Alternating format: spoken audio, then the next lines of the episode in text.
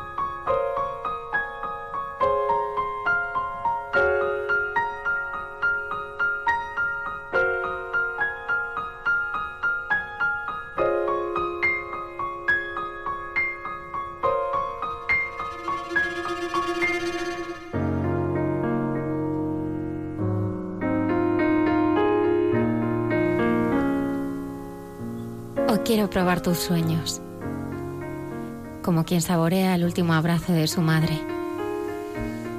Visitar contigo aquel castillo de arena que creaste, que bien pudo habitar una reina soberbia y vanidosa. Y volver a recorrer la orilla del río de tu infancia en aquella vieja bici. Has ido al sillín que nunca usabas porque preferías montar de pie como los chicos. Y descansar cada tramo, suspirando despacio mientras sonríes, por una gota de sudor que moja tus labios con recuerdos amar, salado y bravo,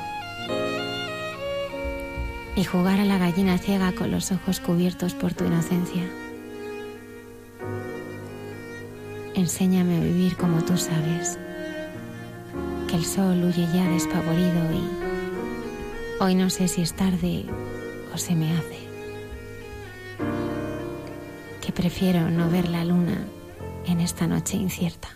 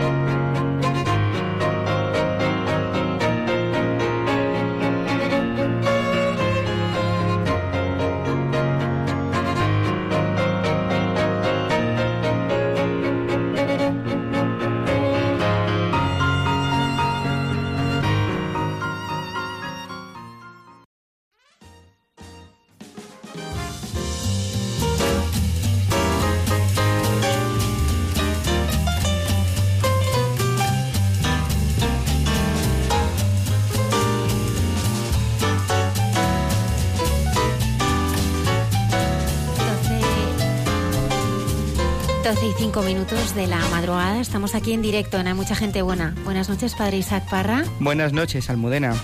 Déjame que presente a la voz.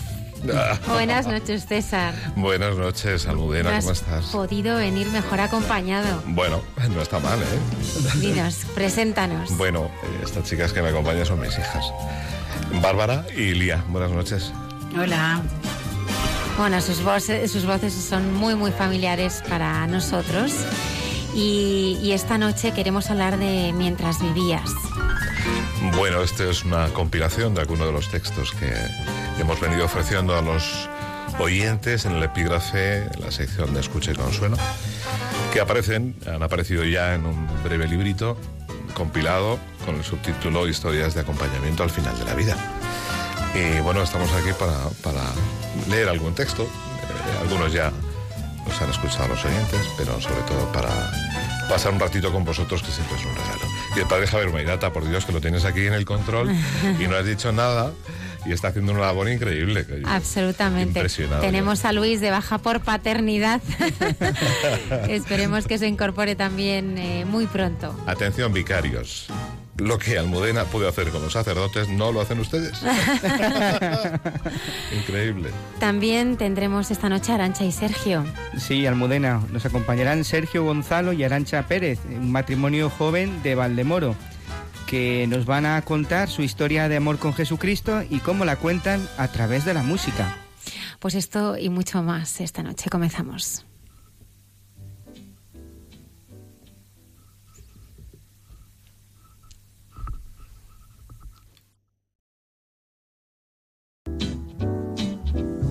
L is for the way you look at me. O is for the only one I see. V is very, very extraordinary. E is even more than anyone that you adore can love. Is all that I can give to you. Love is more than just a game for two. Two in love can make it. Take my heart and please don't break it. Love was made for me and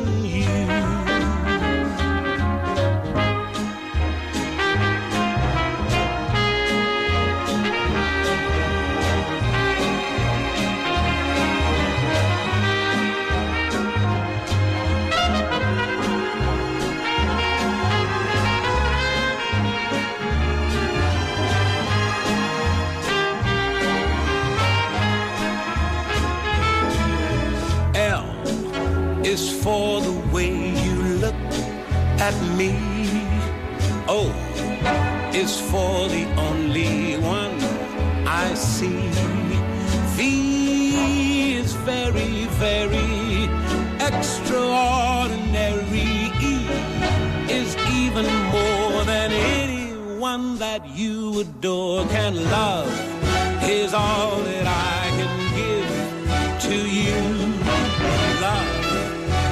more than just a game for two.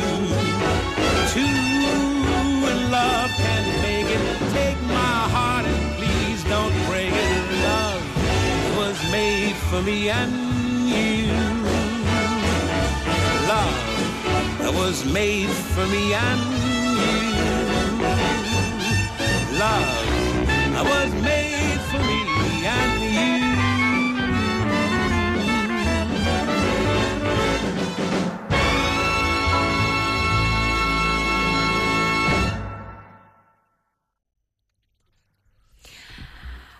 Pues como comentábamos al principio, eh, César Cid, que ya pues desde muchísimo tiempo nos acompaña eh, en escucha y consuelo, ¿por qué recoger estos, estos textos, estas eh, meditaciones en, un libro? A ver, este, este hay, mucho material, ¿no? Este primer material yo quería que fuera como, como ha sido. La mayoría son textos de prosa poética, eh, tiene una difícil definición porque aunque la obra tiene un marco de ensayo, realmente los textos eh, son producto de lo que yo escribo en función de lo que me inspira el acompañamiento. Entonces yo estoy terminando, comenzando, hay algún momento en el que lo que me dice el enfermo yo lo medito, lo oro y, y a mí me pide, me pide el corazón escribir, porque es una forma de expresarlo, ¿no? Eh, si hay vínculo con la familia y, y es posible, pues incluso a veces en los paso para que, para que, para que los para que los lean. Y de hecho, en la presentación habrá familiares de, gente a la que ha acompañado a morir que quieren estar, quieren estar acompañando en ese día y que guardan el texto como, como algo que les pertenece, como algo suyo, porque realmente lo es, no es mío, ¿no?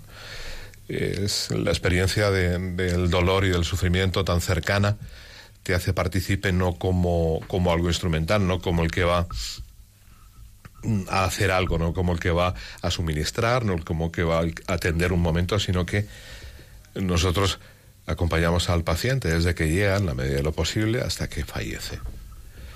Y tu intervención no es un hecho puntual, tu intervención es algo que, que está en la vida de esa persona, en la vida de su familia. Eh, en su biografía somos una, una, pequeña motita que ha tenido algo que ver y que intentamos que de alguna manera eh, sirva para que muera bien, que sirva para que se sienta bien, para, para todo aquello que, que le puede ayudar, pues articularlo de la manera mejor posible. Pues lo que queremos hacer es, es meditar con estos textos y, y sentirlos y experimentarlos en nosotros. Así que vamos a ir eh, uno tras otro y dejando... Sí, pedimos a los oyentes que cierren los ojos, que, que, que escuchen con detenimiento, que, que verán cómo hay eh, desde la sinceridad palabras más duras, hay dolor, hay esperanza, porque Dios está en todo. Pero hay dolor, porque el dolor es inevitable y se expresa y que cada una de las personas que han experimentado esto con nosotros, digo nosotros porque yo no estoy solo en el proceso, aunque yo sea el que escribe, ¿no? pues lo han vivido y, tiene que ver con sus vidas. Si conseguimos que alguno de los oyentes escuchando pues sienta de alguna manera algo de lo que tiene que ver en todo ese proceso y lo que haya podido ayudar el acompañamiento, verán qué necesario es acompañar al que sufre. ¿Empieza ahora? ¿Sí? Vale. Pues cuando, cuando padre Javier nos queda poner musiquitas que él considere oportuno y que le gusten, tranquilamente.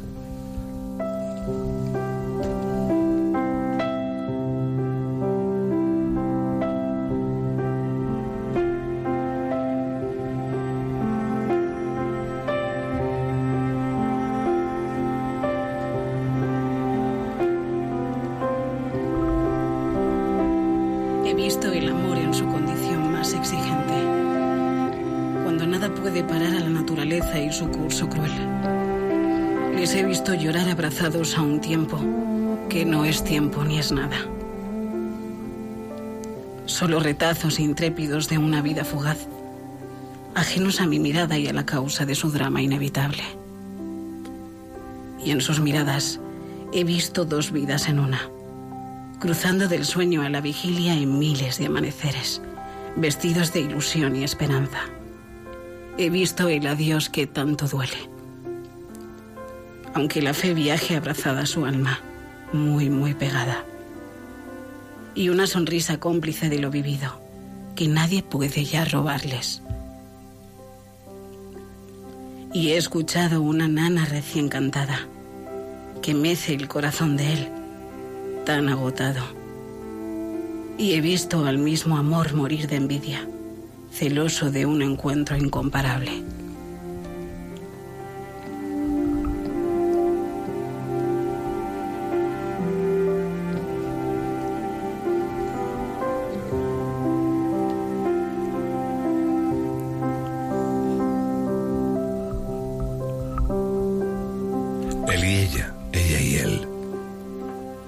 El final significó el sentido pleno del amor entre dos personas de largas vidas, en una impresión que nunca olvidaré.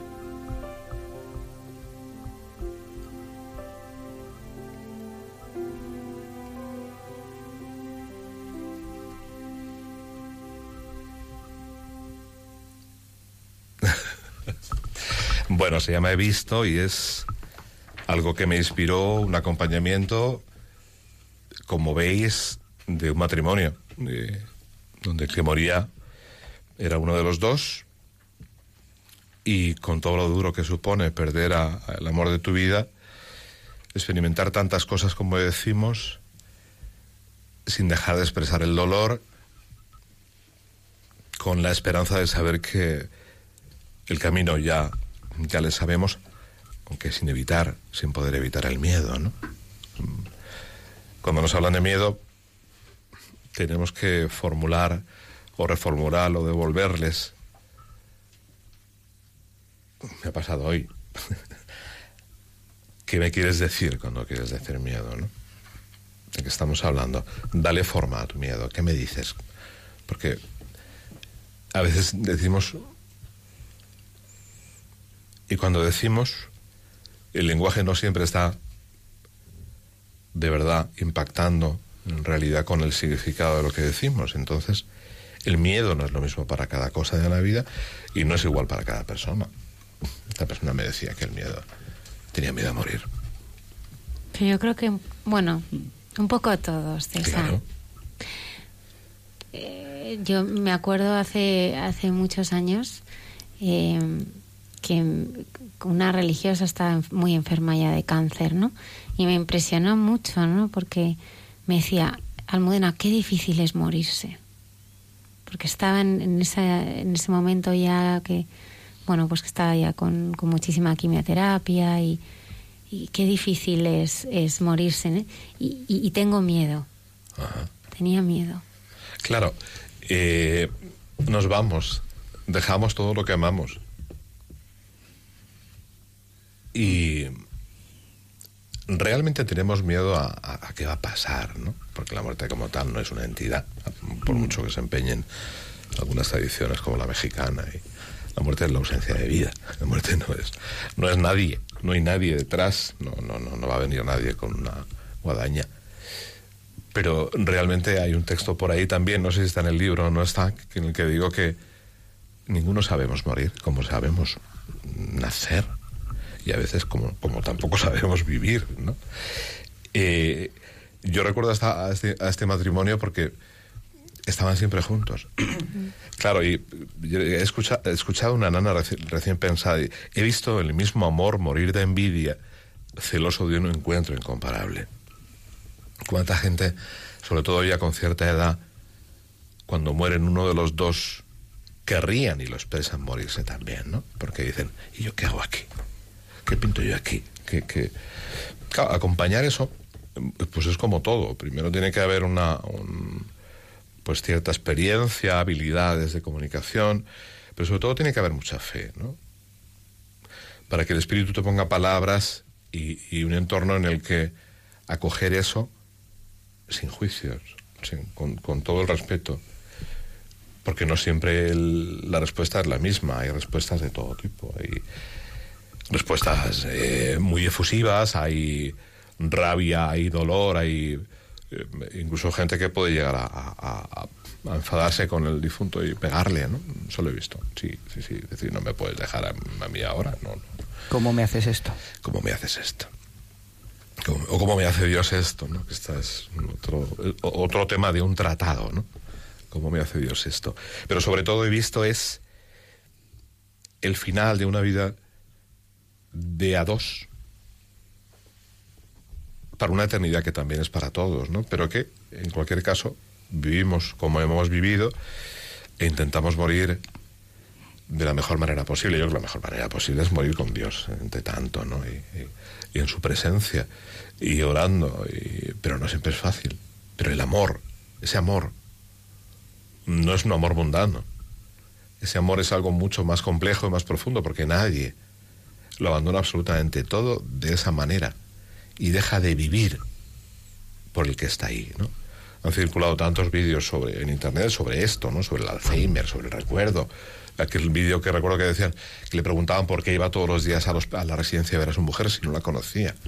Mm. Y él responde, pero yo sí. yo tengo todos los recuerdos. Por eso vengo. Yo sí sé quién es. Yo sí sé cuánto la amo y lo que la he amado y todo lo que significa, ¿no? Entonces, en definitiva, la vida es un viaje. Y en ese viaje, como dice el texto, he visto a Dios que tanto duele, aunque la fe viaje abrazada a su alma, muy, muy pegada. El dolor está ahí. Claro que no me quiero imaginar que también lo veo y lo he visto cuando no hay fe. Uf, eso ya se hace. Claro, es como... Es como intentar reflotar un barco con un agujero, ¿no?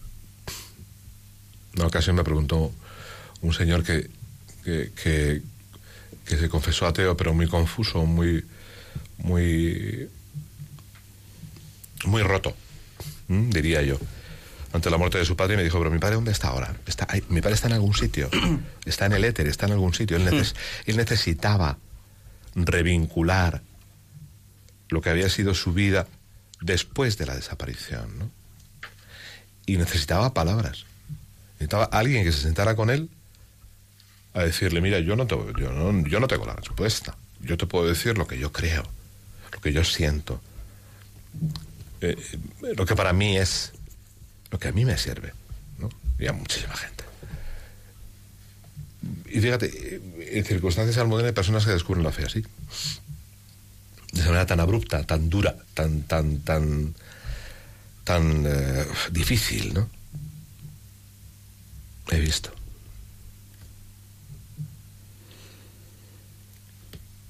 Ese miedo a, a, la muerte no está un poco vinculado también a ese dolor, a, al sufrimiento, ¿no? Que ocasiona no tanto el miedo al morir, sino el miedo al sufrir, al cómo uno muere, ¿no?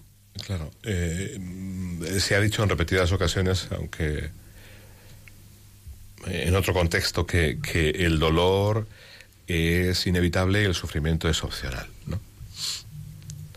Es un poco eso. Eh, eh, toda la tradición que por lo menos yo siempre he seguido, personalista, Mounier y los personalistas cristianos, la logoterapia, gracias a Víctor Frankel, ¿no? que, que, dice, bueno, pues me pase lo que me pase, nadie me va a, a, a, limitar, nadie va a decidir cómo lo puedo vivir, ¿no? Entonces, para dar sentido a la muerte, hay que dar sentido a la vida. ¿Mm? Ahora vivimos un momento en el que nos van a venir uf, por todos sitios. Mm. Leyes, proyectos de ley, bla, bla, bla, bla, eh, imágenes polarizadas de unos y de otros, de no sé qué, no sé cuántos. Nosotros acompañamos la vida. Nosotros no hablamos de la muerte. Porque la vida es la vida hasta el último segundo. Y nos vamos a encontrar con circunstancias que, que, que, se excusen en, en, bastones débiles, en, en, en argumentos eh, muy, muy, muy pobres. Pero en realidad, volviendo al miedo, que es la pregunta que tú dices, yo creo que tenemos miedo a dejar de ver a quienes amamos. Tenemos miedo a, a, a, a, el dolor, a sufrir en ese momento. Porque fíjate, qué curioso, ¿no? Los defensores de la eutanasia. Allá donde hay cuidados paliativos no hay demandas de eutanasia. Mm. Cuando la persona no sufre, no tiene dolor, no se, no se quiere morir.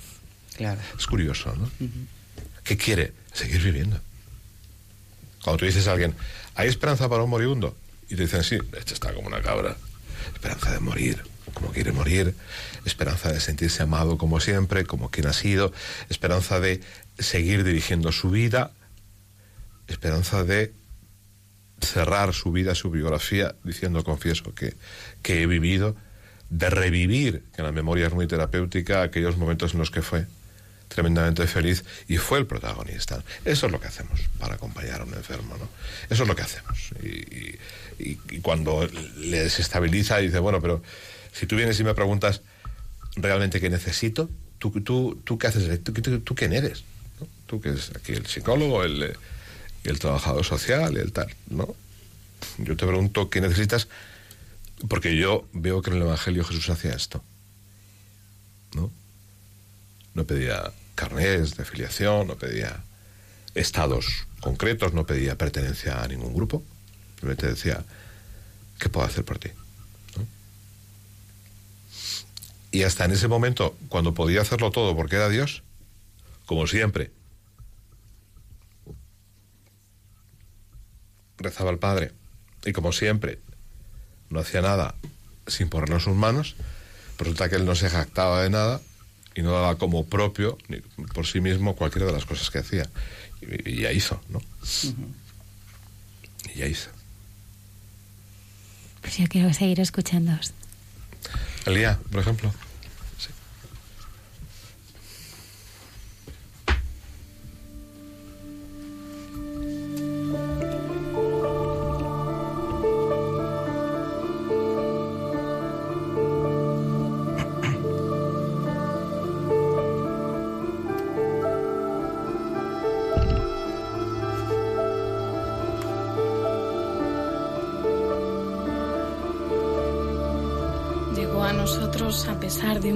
Incontestable, formulado desde la congruente razón empírica que pone nombre hasta aquello que ignora. El mismo pronóstico que puso el límite inminente a su vida y que ella ha soterrado como una vía muerta que recuerda viajes de ida y de vuelta que solo la memoria puede rescatar. Puso su corazón en el de Dios y miró a María para vertebrar un sí tan elocuente como el de la Madre del Mundo. Y confió, tanto que recuperó tono vital y su peculiar sentido del humor, tan insultante como infrecuente, dado su estado de salud. Nos regaló un testimonio luminoso que es puro bálsamo para cualquier enfermo y lección inconmensurable para los sanos, si es que es posible estarlo. Y sonríe, revelando que es ella, más que nunca, que sostiene su existencia desde la esperanza auténtica que salva al hombre. Por cierto que al hilo del verbo salvar revelamos a veces algunos prejuicios. Sin embargo, si de algo nos salva Dios, es de nuestro propio ego y de sus consecuencias, los miedos. Esperanza está salvo de cualquier prejuicio porque vive este momento con intensidad y naturalidad. Dice sentir cómo Dios le acaricia y cómo María la curruca.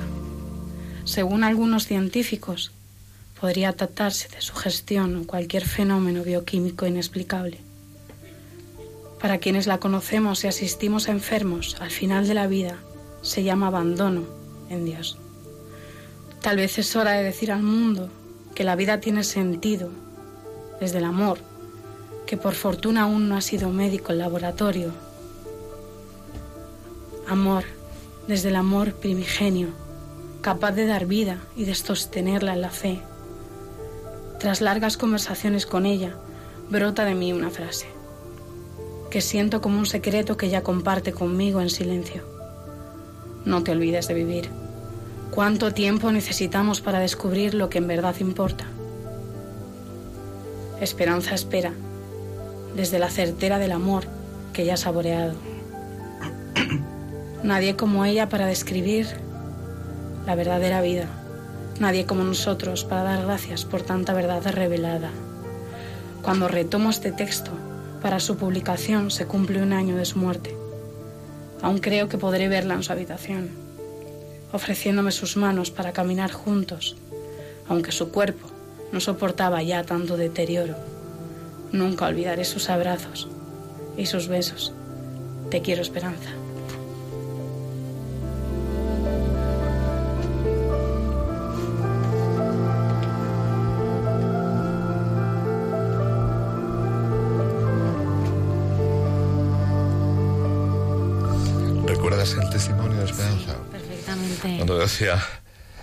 la Virgen me acurruca. Hmm. bueno, esta mujer fue increíble. Esta mujer fue... Yo lo defino con un texto para reflexión que previo al texto que dice, te abandonaste al amor y nos dejaste un recuerdo imborrable, querida amiga. Era capaz de animarnos a todos, era capaz de no quejarse, era capaz de, de, de violentarse en el caso de que cualquiera se sintiera mal por el hecho de verla a ella como la veíamos, ¿no? Porque ya incluso en los últimos momentos no se privaba, tal como dice el texto, de, que vinieses a buscarla y de caminar contigo, y aunque fuera basculando, pues decía que parecía un, muñeco, ¿no? Porque ya no podía con su cuerpo, ¿no? Y, y, sin embargo nos escribía WhatsApp a todos para animarnos cuando sabía que alguien tenía algún problema y ella se estaba muriendo. Y su experiencia de Dios era tan, tan, eh, tan profunda, tan personal, que nos dejaba mudos. Que, yo recuerdo a mis compañeros, a agentes de pastoral, a compañeros voluntarios, a, a gente del hospital, había gente que no soportaba eso, padre. Le parecía tan impactante que se iban. No se entiende analítica, pruebas, su estado físico, tal, ver, decir. Y con, una reacción como la suya, había gente que no lo soportaba. Decía, mira, no puede ser. me voy. Aquí te quedas. No, no me vayas, no te vayas, déjame por lo menos en la habitación que yo no puedo ir sola, ¿no? Eh, era increíble. Es increíble.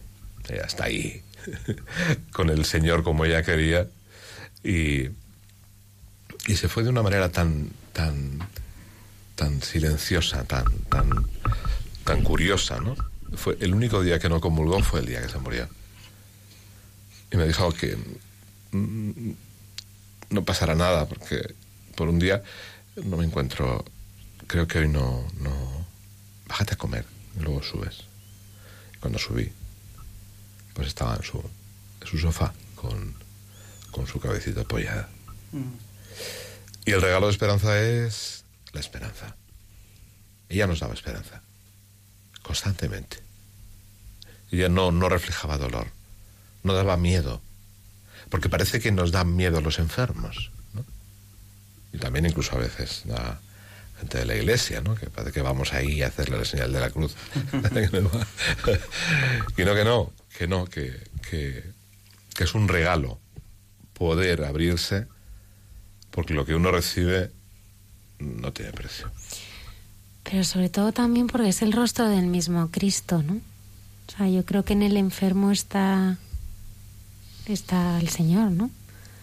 En el que sufre, en el que yo creo que también Esperanza tenía esa experiencia, ¿no? De yo creo que el descubrimiento de todo hombre en esta vida es, es saber que no está solo, ¿no? O sea, el Señor camina a nuestro lado en cada momento, ¿no? Él, para Él nada de nuestra vida es indiferente, ¿no? Pero Él, él está más cerca de, del que sufre, ¿no? Y, bueno, pues todos estos enfermos a los que tú eh, acompañas, eh, pues eh, yo creo que, que, nos hacen descubrir el verdadero rostro de, de Cristo, ¿no? Y, la verdad, ¿no? De, de nuestra vida, ¿no? Que es, que es, que es acompañar a ese Jesús sufriente, ¿no? Y, y, no, y no dejarle solo, ¿no? Por eso yo creo que, que todos estos textos lo que, lo que descubren es el verdadero rostro, ¿no? De, de, Jesús. Del Viernes Santo. Y eso que dices, hay un texto reciente que evidentemente no he entrado porque es de hace unos días. Precisamente sobre eso, ¿no? Eh, no, no, no, siempre uno está en condiciones de ver el rostro de Cristo en el enfermo, ¿eh? Uno tiene que estar preparado personalmente, uno tiene que estar liberado de ese ego que yo decía, que es el verdadero creador de los miedos, el, fabricante del miedo es el ego, ¿no? Es, una fábrica tremenda como el de la fábrica de chocolate que está ahí dándole vueltas y vueltas y vueltas, ¿no? Que toma tu ego, padre, y a ver qué haces con él, ¿no? Y entonces, yo hay días que no puedo. Y y lo tengo que reconocer. Y, y como no tenga la ayuda de quien me la da, pues no consigo ver el rostro de Cristo en el enfermo. Veo una señora que se queja, una señora que acaba de decir a la hija tal cosa, una señora que, que tiene una cara tremenda, con una herida abierta, con, en un entorno en el que hay olores, en un entorno desagradable, y dices, bueno, pues no. Y entro y salgo. Uh -huh. O sea, que no piense la gente que esto es un... Uh -huh. Esto requiere sobre todo vocación y sobre todo un aprendizaje que lleva la vocación, la vocación te lleva una formación y a partir de ahí decir, más o menos, sé cómo me puedo mover, ahora la gran formación viene en el contacto con cada persona, con cada persona, porque cada persona es distinta. No tiene nada que ver. Y te van a reclamar, o te van a exigir, o te van a pedir, o no te van a decir nada, y te van a intimidar. Entonces, ¿quién veía el rostro de Cristo? Juan de Dios, en Granada, Camilo de Lelis. A mí me cuesta, a veces me pasa, pero siempre lo intento. Y con la gracia de Dios, ¿no? Pero hay que estar en ello. Es, un, es, una, es, es la dinámica del espíritu, es, esa, eh, es ese misterio en el que mm, hace un momento eres incapaz de articular palabra y el espíritu te está abriendo la boca, te está diciendo, mira, esto es lo que hay, ¿no? O entrar en una habitación eh, en plan kamikaze y, y- y sin saber qué te puedes encontrar. Y, y claro, estamos hablando de entornos donde, donde es una bomba emocional porque todo está al límite, ¿no? Y ahí aparecen ya las demandas de uno de otro, el que está, uno que está de acuerdo con no sé qué, el otro que quiere que no sé qué, o nos ponemos a hablar delante del enfermo de, de qué vamos a hacer con él, de la herencia, del coche grande, del coche pequeño, del coche, y tú llegas tú y dices, por favor, fuera, fuera. Ustedes hablar del coche a otro sitio. Que el enfermo está aquí y dice, no, pero si no se entera. Vaya, que no se entera. El oído lo, lo último que se pierde. Vaya que no se entera. El oído, Padre Isaac, y la cantidad de enfermos que se hacen los dormidos. Que se hacen y disimulan. Porque cuando ven un bloqueo, se bloquean. De manera que, para no hacer sufrir al otro, contigo se abren, pero a veces con su familia no. Y a ti te cuentan cosas que dices, mira, no me puedes contar a mí esto ahora, porque yo, ¿qué hago con esto? Claro. ¿Qué hago con esto? Me construyo una bola y ¿qué hago? Me la pongo en la mochila. Y cuando salga digo, señor, ¿qué? ¿dónde suelto yo esto? Cuidado, esto es real, ¿eh? Sí, sí. Y por eso el, el- texto de antes de, de, de- de visto, de ver esa expresión del amor con toda la pobreza, que somos, mientras estamos aquí somos personas, eh, con todos los defectos y con todas las cosas que hacemos mal, ¿no? Pero el secreto está en el amor. Primero con mayúscula y en vertical y luego en horizontal. Y eso que hace que forme una cruz, ¿no? Y en el centro. Pues ahí está la posibilidad de entrar con mucho esfuerzo. Eh, Bueno, realmente no es, no es, es muy fácil, ¿no? Pero hay que hacer un esfuerzo. Es muy fácil para el Señor. Es, está tirado, él está encantado de la vida. Él, está constantemente mirando a ver si nos ponemos a tiro. lo que pasa es que estamos y, y, y no siempre lo hacemos, ¿no? Pues vamos a, a ir ¿Leemos alguno más? Sí. Sí. Bueno, pues mira.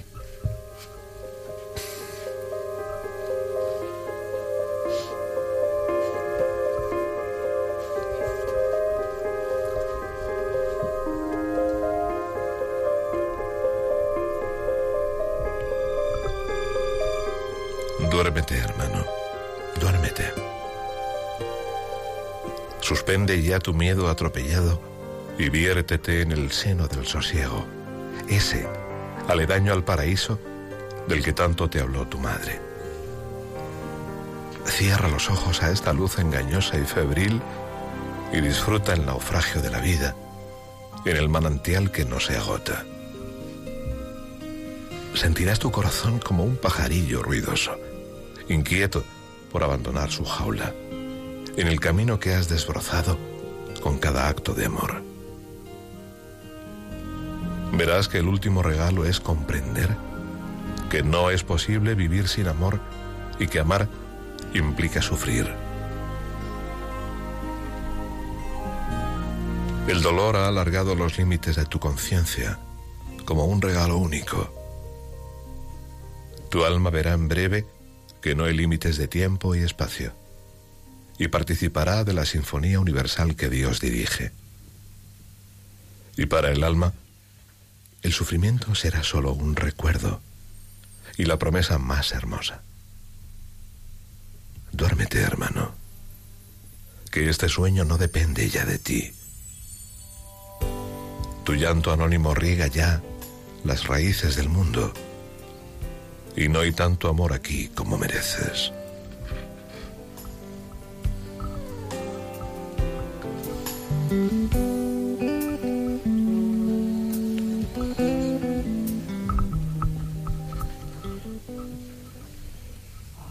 ¿Y esta nana era despedida? Morir es nacer definitivamente.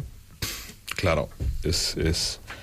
Aquí hay una frase cuando hablamos del dolor que, que hay que explicar, ¿no? Eh, cuando en ocasiones hablamos del dolor y del sufrimiento como, como, como un elemento necesario para, mm, para vertebrar la vida espiritual, es una gran verdad, ¿no? Lo que pasa es que el lenguaje hay que articularlo también bien para, para que se entienda y no parezca otra cosa, ¿no? Eh, nadie queremos sufrir, pero todos hemos de sufrir. Bien. A partir de ahí, El sufrimiento es, como digo, el dolor ha alargado los límites de tu conciencia como un regalo único. Puede ser un regalo que duela, se puede convertir en un regalo. ¿Por qué? Porque el dolor en Dios es una transformación que hace del hombre el, el- ser que ha encontrado sentido en su vida, ¿no?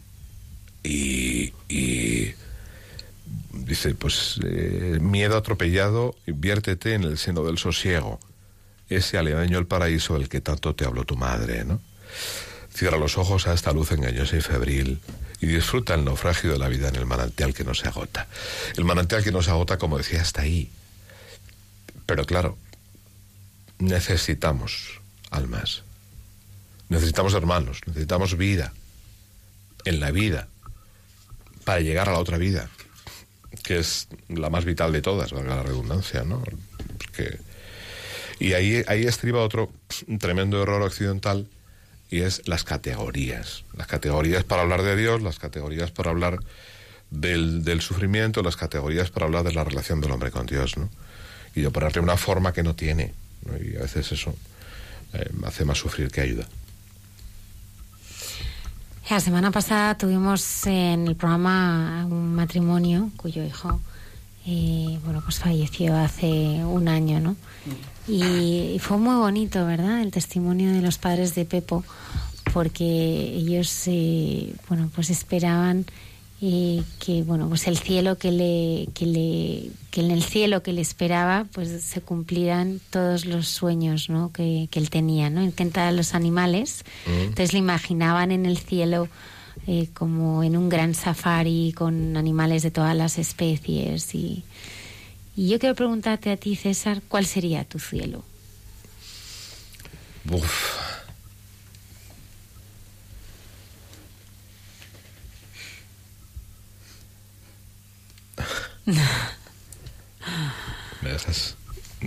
¿Cuál sería, cuál sería el, el cielo? Yo lo he imaginado muchas veces. Es que ¿no? es- es- Pero siempre cuesta. hemos pensado en, en cómo será, cómo será el cielo, ¿no? A ver, de- Tenemos a muchos santos que lo han ido describiendo, ¿no? Santa Teresa de Jesús, las moradas. Pero yo, yo a veces me, me pregunto, ¿no? ¿Cómo será el cielo? ¿Lo puedo invertir? ¿Sí? La, la pregunta, Sí. ¿cómo es el cielo para mí? ¿Cómo es el cielo no para cómo ti? será mi cielo. ¿No? Es como una película, una comedia que se hizo hace años, eh, el cielo como en la tierra, ¿no? Que, que cuerda que el cielo era la parte inmediatamente superior al pueblo donde cada uno vivía, ¿no? Era muy divertido. Eh, yo no tengo cielo. El cielo es un estado. Mm, También es cierto que mm, eh, se ha especulado mucho con todo esto. Y como decía hasta los místicos también, disciplina que adoro, la mística, también hablan con categorías. Entonces, el cielo es un estado, no es un sitio. Y el estado eh, en el que yo creo es el estado de la luz, el estado en el que uno está plenamente lleno de luz, de la luz de Dios. ¿no? ¿De qué manera? Pues ahí está el imaginario de cada uno. ¿no? Que- que hablabas del niño con, con los animales, pues ahí interviene bastante lo cultural. Fíjate que cada místico habla de su experiencia en función también mucho de su cultura. ¿no? Y es- sí, acaba un poco de ruido con el cable, lo siento.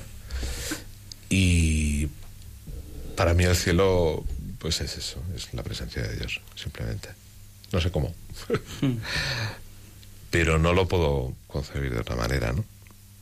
Y leer, poder leer, poder leer mucho. Puedo seguir leyendo, si no. Como diría Borges, yo creo que para ti el cielo sería una especie de biblioteca, ¿no? Algo así. Llena ¿no? de libros, Claro, seguro. evidentemente, eso sí. Bueno, no queremos eh, canibalizar el programa. Leemos un texto más. y- Venga, ¿Sí? sí. Bárbara, ¿has elegido uno? Pues el padre Javier, una musiquita y...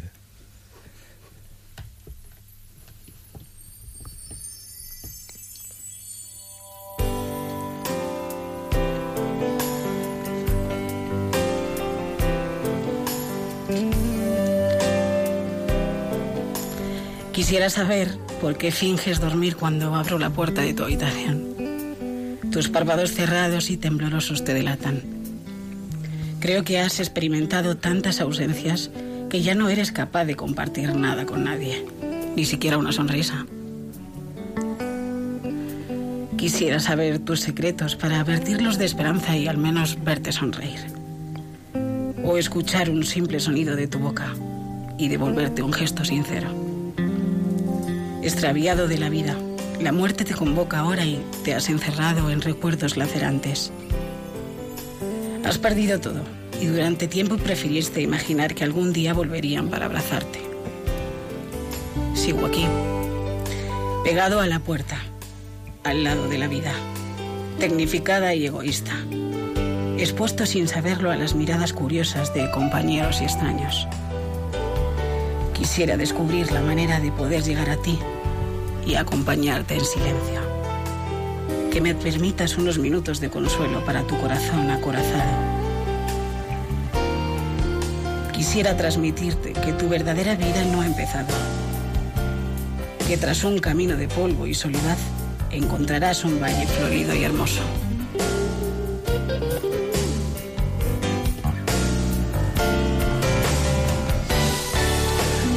Caso de la imposibilidad de llegar a un, a un enfermo. ¿eh? Este es un caso. Sí. De estar en la puerta, de entrar, de no entrar y de no saber qué hacer. No porque te rechace, ¿eh? sino porque la situación que está viviendo es tremendamente complicada. No por el rechazo personal. ¿no?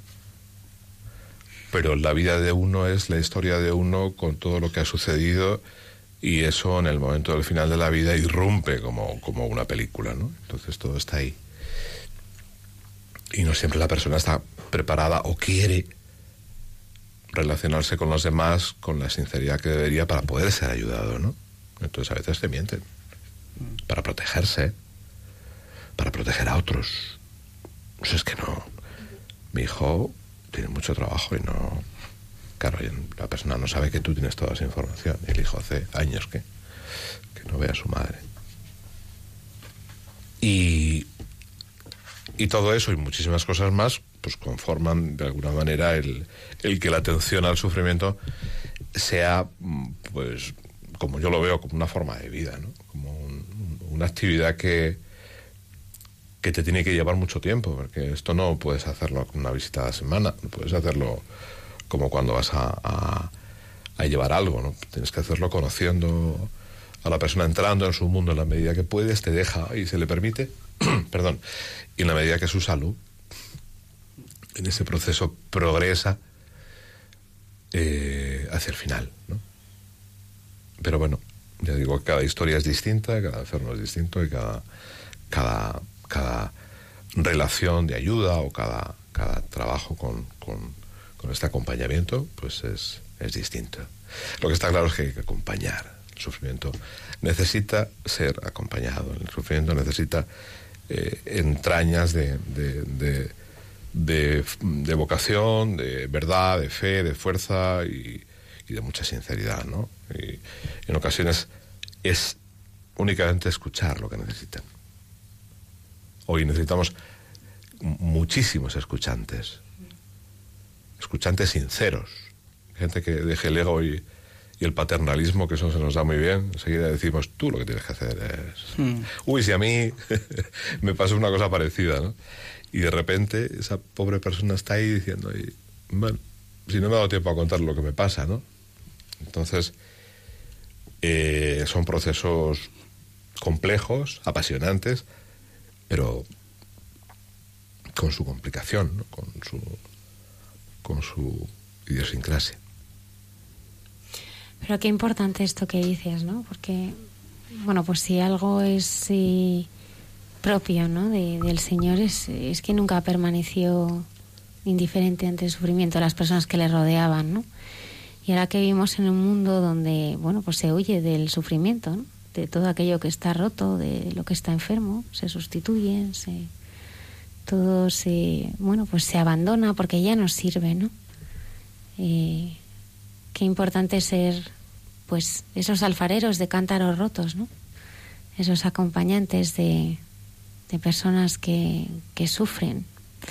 Y, y además, pues como tú que lo has hecho una vocación en la vida, ¿qué esperas de, de los lectores de, de este de estos textos. Que se contagien y acompañen a los suyos, a la gente que conocen y al vecino que está mal.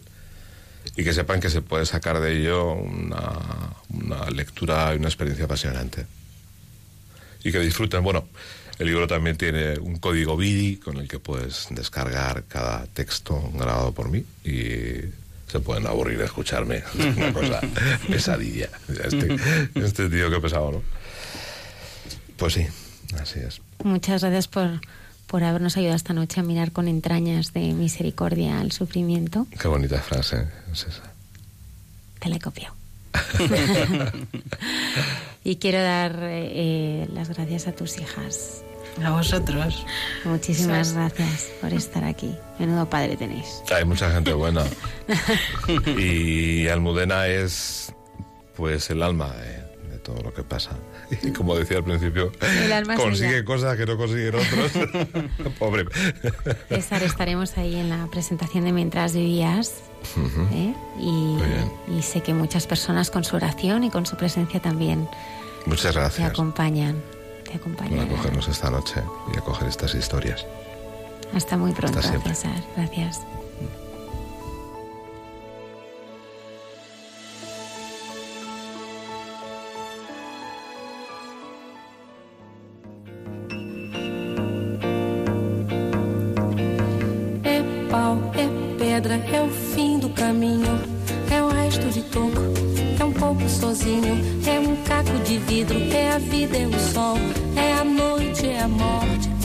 É é o anzol. É peroba do campo, É o pau da madeira, cainga, candeia. é o Matita Pereira, É madeira de vento, da é um mistério é o profundo. queira ou não queira, É o vento ventando, é o fim da ladeira. É a viga, é o vão, festa da comida.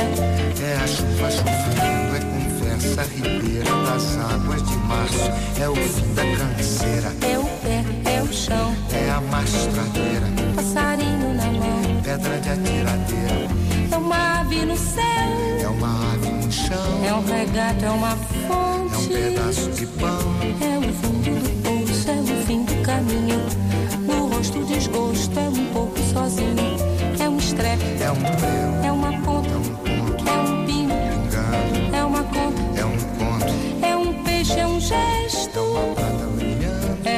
da manhã, é o tijolo chegando, é a lenha, é o dia, é o fim da picada.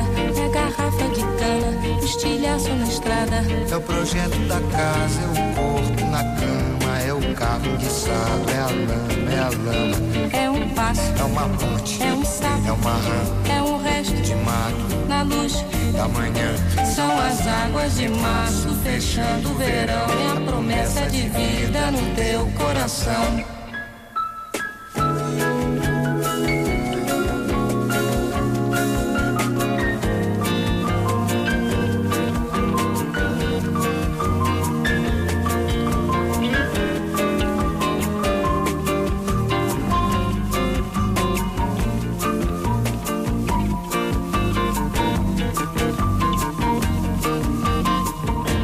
É uma cobra, é um pau, É João, é José. É um espinho, na mão, é um corte, no pé. São as águas de março fechando o verão. E a promessa de vida no teu coração. é pau, É pedra é o fim, do caminho. É um resto, de topo. É um pouco, sozinho. É um passo, é uma é um ponte, sapo, é uma rã, é um belo horizonte. é uma febre terçã, São as águas de março fechando o verão. E a promessa de vida no teu coração. Pau, pedra, vinho,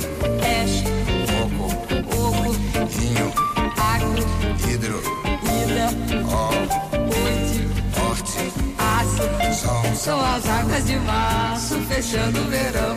E a promessa de vida no teu coração. Badaba, bade baziza, zazaziza, azanamenya, anandede, bandandede,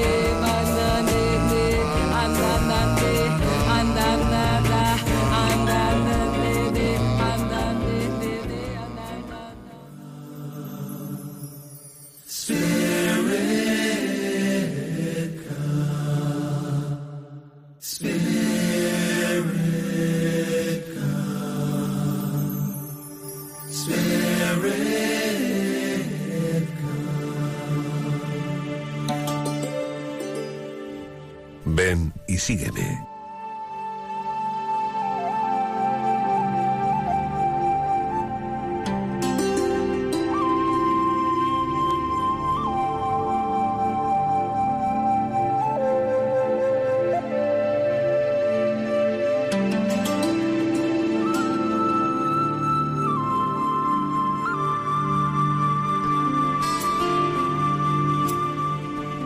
9 y 57 minutos de la madrugada, seguimos aquí, ¿verdad, Padre Isaac? En riguroso eh, directo. acompañando a nuestros oyentes. Y acaban de llegar al estudio Arancha y Sergio. Buenas noches. Buenas noches. Buenas noches. Eh, Arancha Pérez y Sergio Gonzalo, su matrimonio de Valdemoro. Eh, Sergio es maestro de educación especial y Arancha es logopeda y también maestra de educación especial. Pues sí, Sergio Arancha. Y además cantan fenomenal. Que sí, luego vamos a escuchar. Vamos a, conocer más de esa, de esa faceta. Sergio Arancha, los dos maestros de educación especial. ¿Tiene esto algo que ver con vuestra unión? ¿Os conocisteis así, estudiando los dos educación especial? A ver.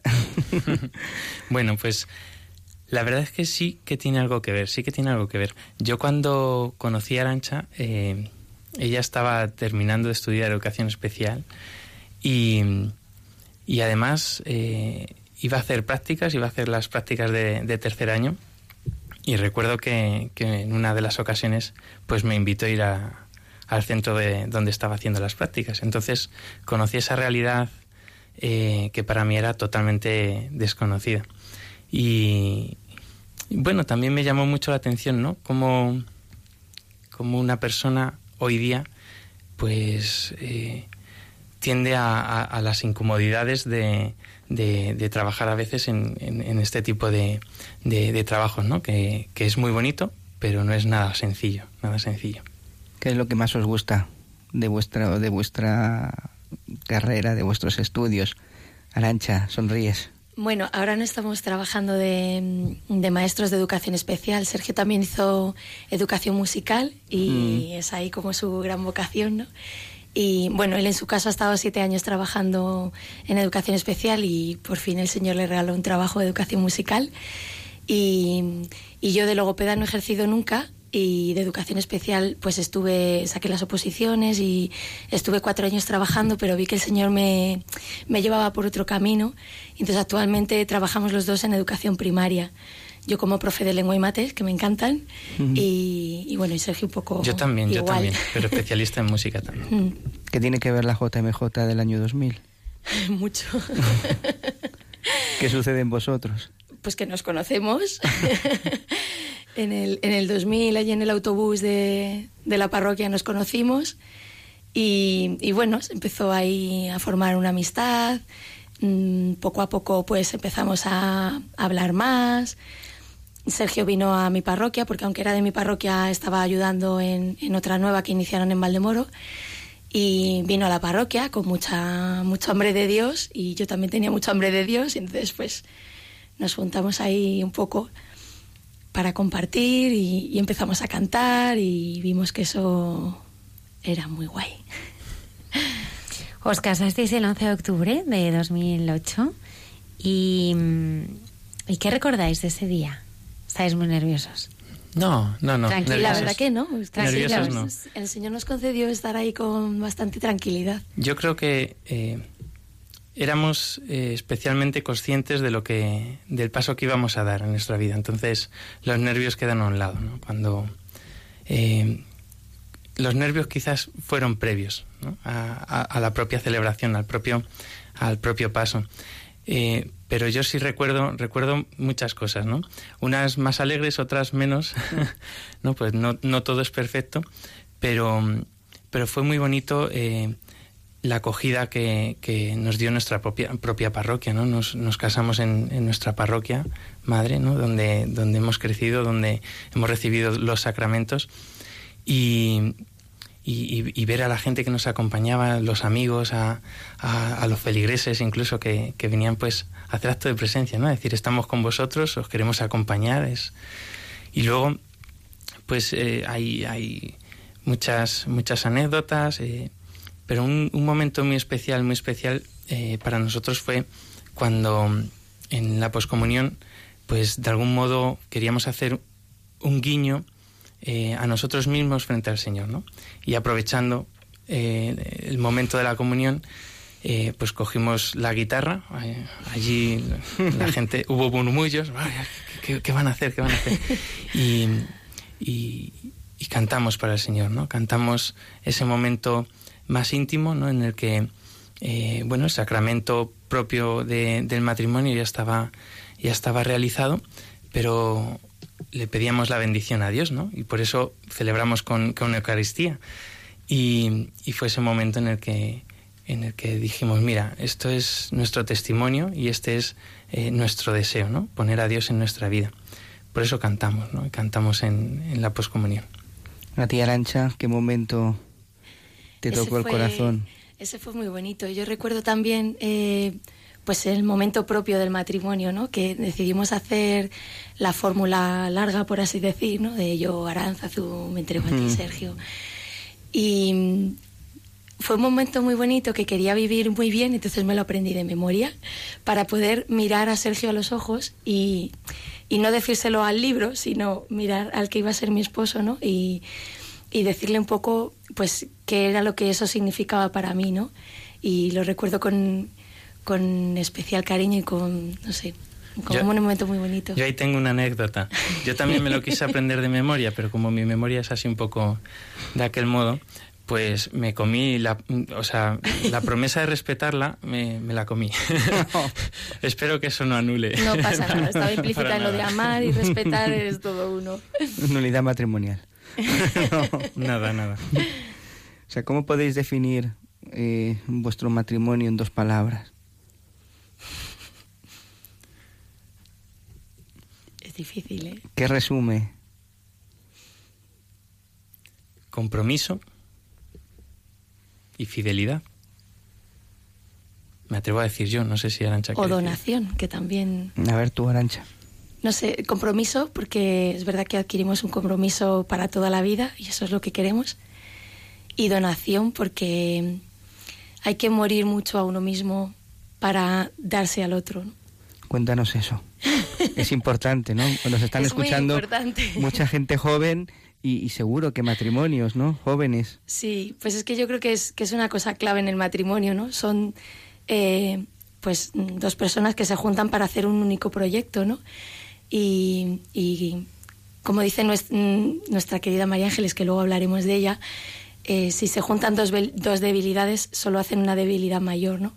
Entonces la persona tiene que estar fortalecida y, dispuesta a donarse al otro para que el matrimonio pueda salir adelante, ¿no? Si, si hacemos una comunión de egoísmos, pues aquello no, no, va a llegar muy lejos, ¿no? Sino que hay que intentar, pues, eh, hacer feliz al otro, porque haciendo feliz al otro, pues, repercute también en mí, ¿no? Pero hay que, hay que donarse y donarse mucho.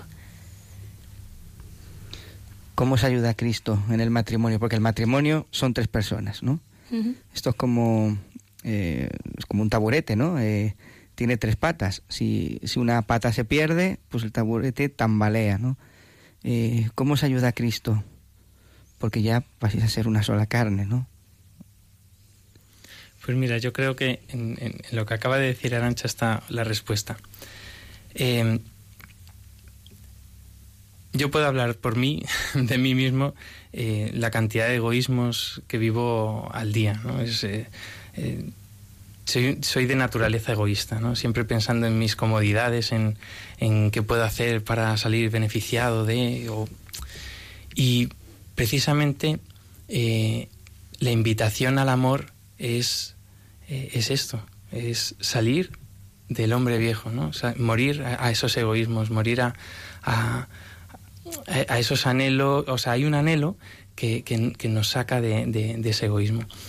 Pero la respuesta no la da Cristo. O sea, mm, quien quiera amar bien tiene que fijarse en Cristo, ¿no? Y quien quiere hacer un proyecto y apuesta por un proyecto, oye, ya que hacemos algo, vamos a hacerlo bien, ¿no? Y, y nuestra apuesta es esta, es eh, vamos a hacerlo bien. Pero, ¿cuál es el modelo? Y el modelo, el único modelo real que nos permite salir de nosotros, que nos permite eh, morir por el otro es Cristo, ¿no? Que es, que además es el modelo más eficaz, porque lo muestra con su propia vida, ¿no? Que muere por nosotros. Y si no, no es imposible, es imposible. ¿no? Venimos, brevemente como anécdota, venimos de, de, cenar con, con, un matrimonio y, y, varias parejas que, de novios que pues que están en esa inquietud de, de ir descubriendo el, el, amor, ¿no? Y, y con un anhelo, pues, de, de, llevar a buen puerto este noviazgo, ¿no? Y, y hablábamos de, nos han puesto un vídeo precioso eh, sobre el amor, ¿no? No es, no es la fusividad, no es eh, ese enamoramiento primero, que está muy bien, que es muy necesario, pero que no es solo eso. Es que luego existe la realidad de la donación, que no siempre es fácil, ¿no? Y que tiene que estar sostenida eh, por la gracia, porque si no se hace insostenible, insostenible.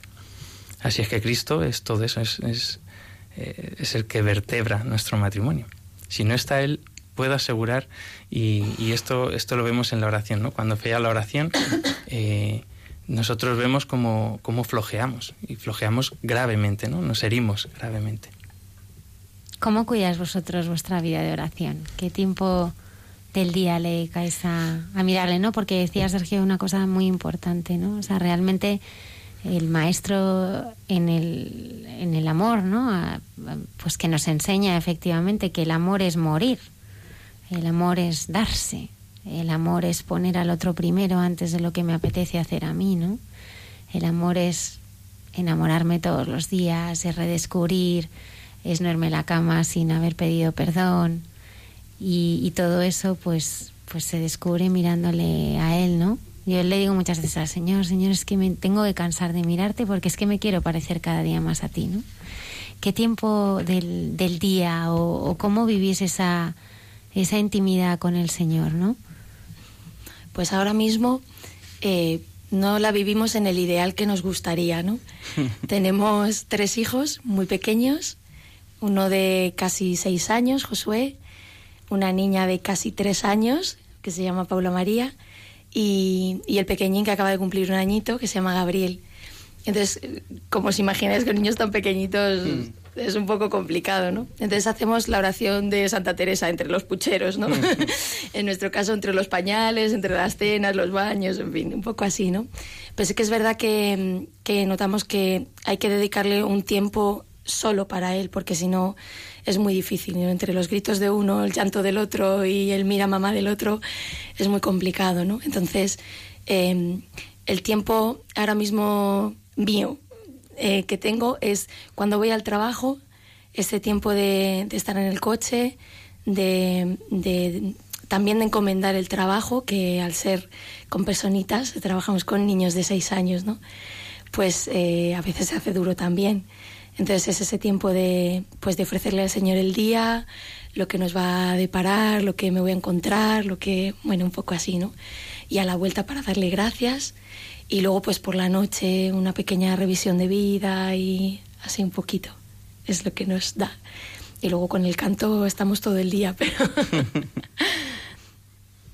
sí, ahí yo he descubierto en este, sobre todo en estos últimos cinco años, eh, a orar también en, en las pequeñas cosas de, del día a día. ¿no? Pues, pues una palabra de un compañero en el trabajo, ¿no? que de repente dices, oh, mira, curioso, ¿no? O, o, o yendo a trabajar y, y en, en, el coche, ¿no? Menciona Arancha, el coche da mucho de sí. sí. Eh, en, en sí, lo, los, atascos, los, atascos, se pueden vivir de, de, muchas formas, pero la verdad es que mmm, no es tiempo perdido un atasco. Eh, depende de dónde esté tu corazón, eh, no es tiempo perdido.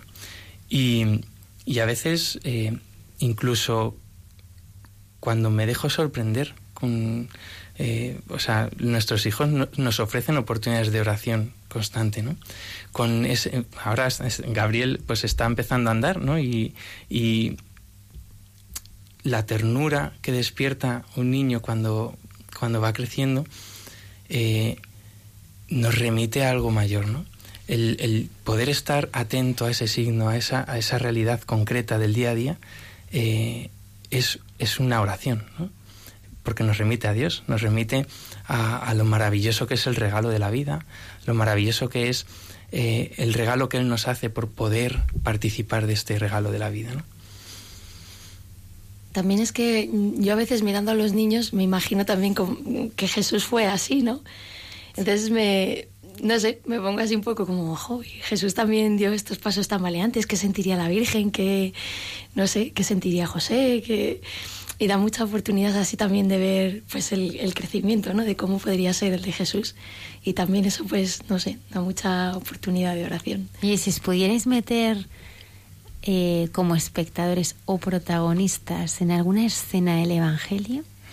Yo lo tengo clarísimo. Pues, oye, pues es una pregunta que hago que de repente me miran como diciendo, pero me has pillado.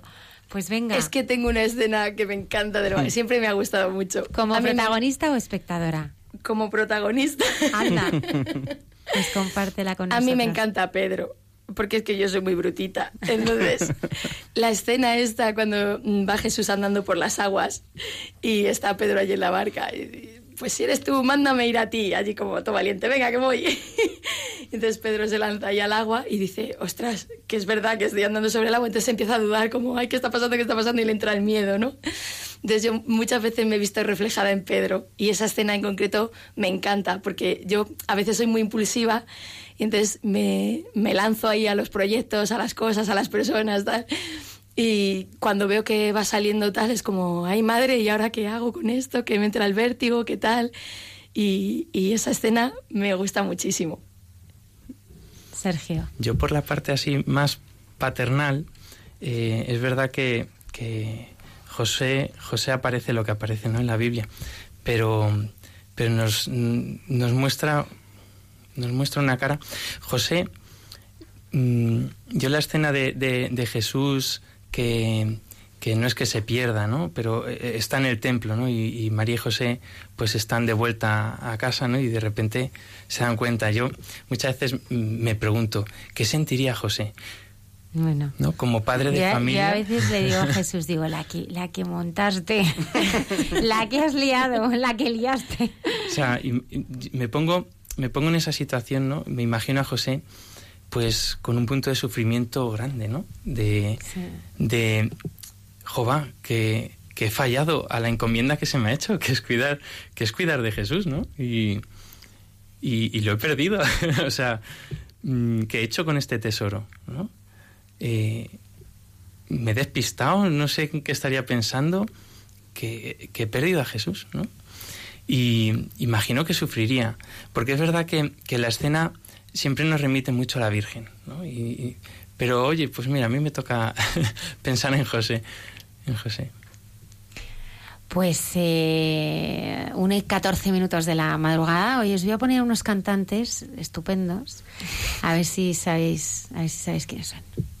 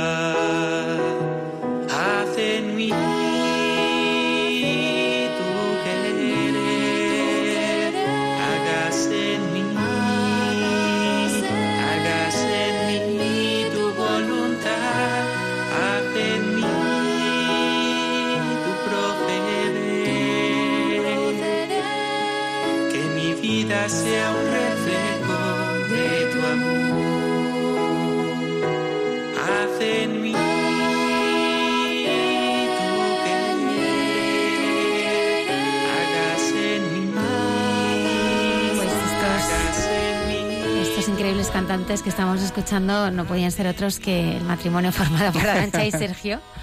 Y yo le preguntaba a Sergio, hace en mí, el título de, de este disco, eh, ¿estas letras son fruto de la oración?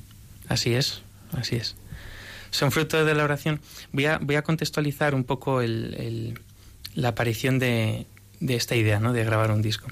Eh, la verdad es que... Sí, porque nos tenemos que, que remontar eh, hasta cuando tú cantaste ante el Papa Benedicto, ¿no? En la JMJ del 2011. y quizás Ahí antes. vas antes. Ahí Quizás ya antes. fue tu, tu estreno, ¿no? Pero ¿cuándo empezaste a despuntar en esto de, de la música?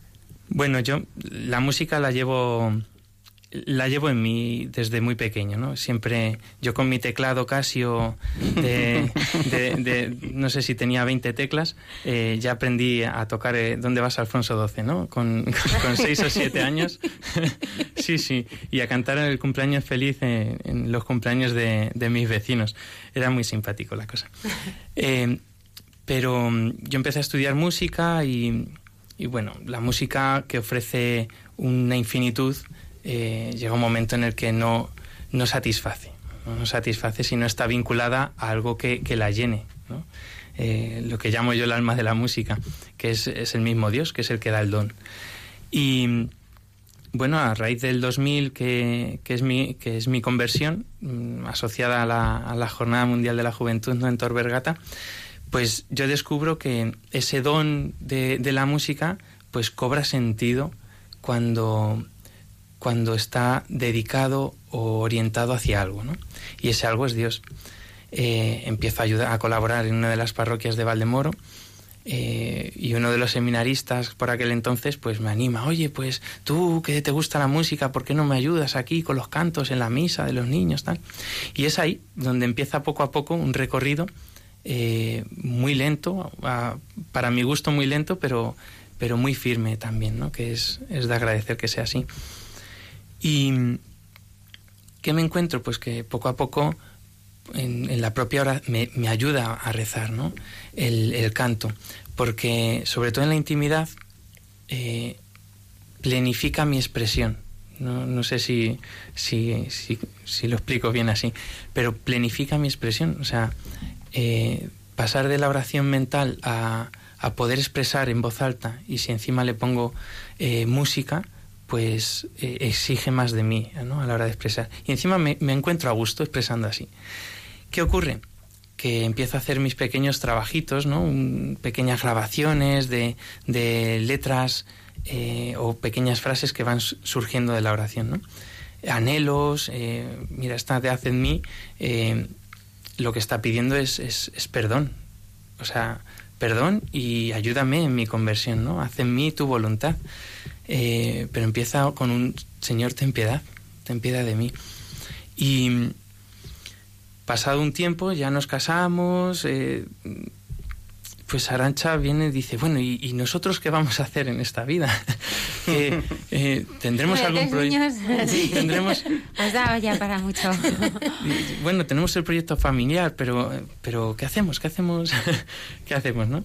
Y bueno, igual quieres contar un poco cómo se te ocurre la idea, ¿no? ¿Cómo se me ocurre la idea? Pues eh, en el año de la, de la misión que tuvo la diócesis de Getafe, hubo un congreso de nueva evangelización al que fuimos. Anda, mira, qué casualidad, yo Sí. también estudié allí.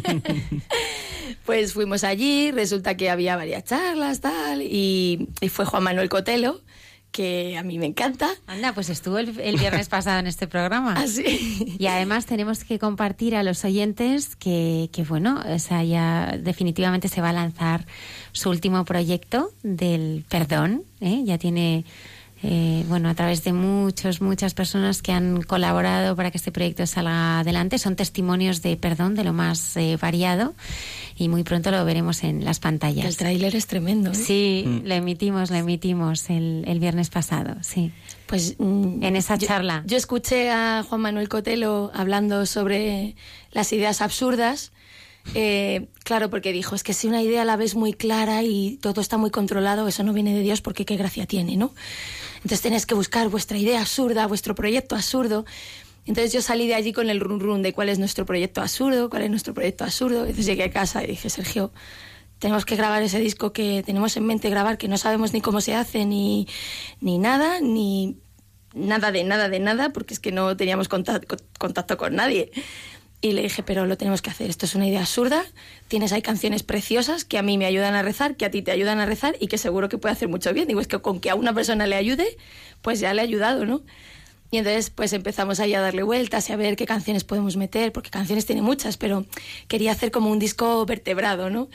Y, y entonces pues empezamos ahí a mirar, a mirar, a mirar, pues selecciono las canciones y entonces en, eh, decidimos en Semana Santa de hace tres años, dos, años, eh, pues grabar el disco en nuestra casa, que me ha montado un estudio de grabación.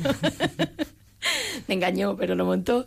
Y, y, entonces con pequeñas cositas que él ha ido comprando, micrófonos, altavoces, tal. Y, y con la ayuda inestimable de, de, algunos amigos, unos que se quedaban con los niños, otros que nos ayudaron con, con la grabación y demás, pues nos pusimos allí a, a grabar esas canciones. Y bueno, fue una tarea tremenda porque Sergio lo editó, hizo todas las músicas, todas las voces. O sea, yo solo pongo la voz, pero el artista es él, que es el que tiene el verdadero don. Sí, pero es un don compartido. Quiero decir que yo habré puesto parte del trabajo, pero lo que hace bello este disco, eh, primero que es, es oración, es oración hecha canción, no, no, no tiene, no tiene trasfondo, o sea, no tiene doble cara. Y segundo, que, que es un proyecto mm, que fue todo un reto, ¿no? Como matrimonio fue todo un reto, ¿no? Sacar adelante esto, eh, económicamente hablando, porque sale de nuestro bolsillo, eh, de tiempo, ¿no? Con, con, dos niños ya, eh, el tercero todavía no, no, estaba en camino siquiera, pero eh, era difícil, ¿no? Eh, congeniar el trabajo diario con, con, la grabación, con la edición.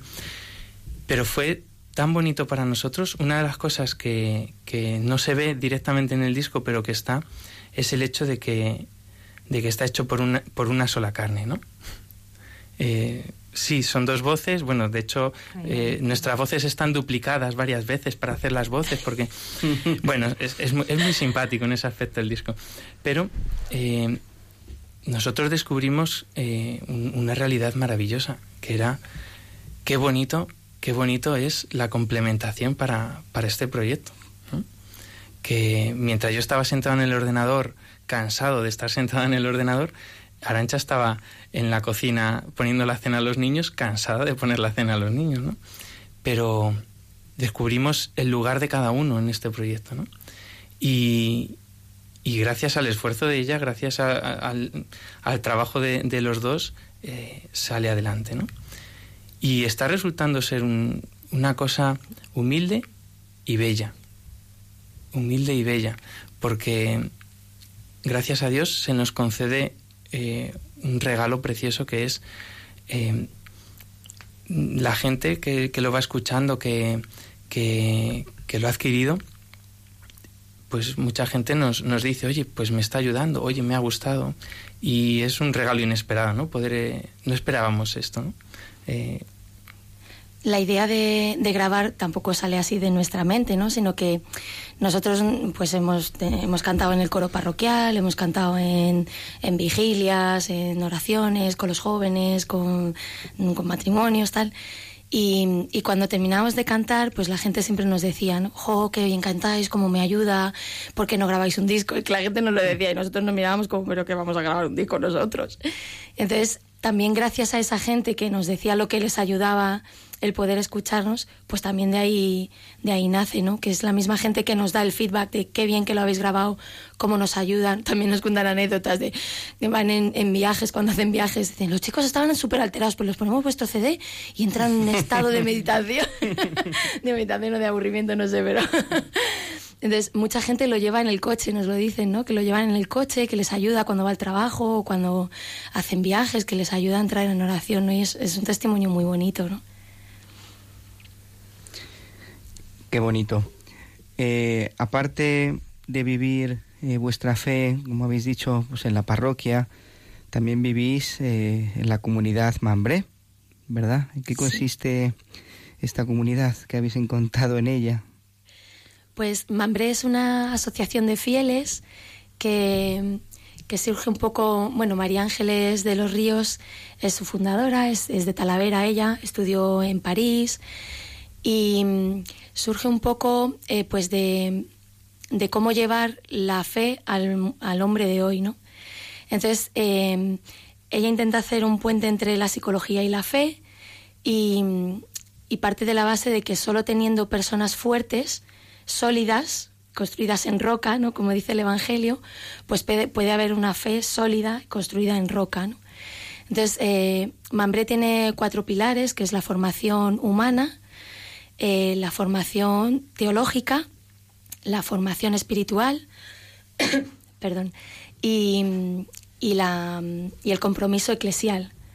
Entonces, eh, nos formamos para ser hombres y mujeres eh, pues de Dios, ¿no? Sólidos, para que nuestros hijos crezcan en un ambiente sólido y para que crezcan también en un ambiente de fe, ¿no?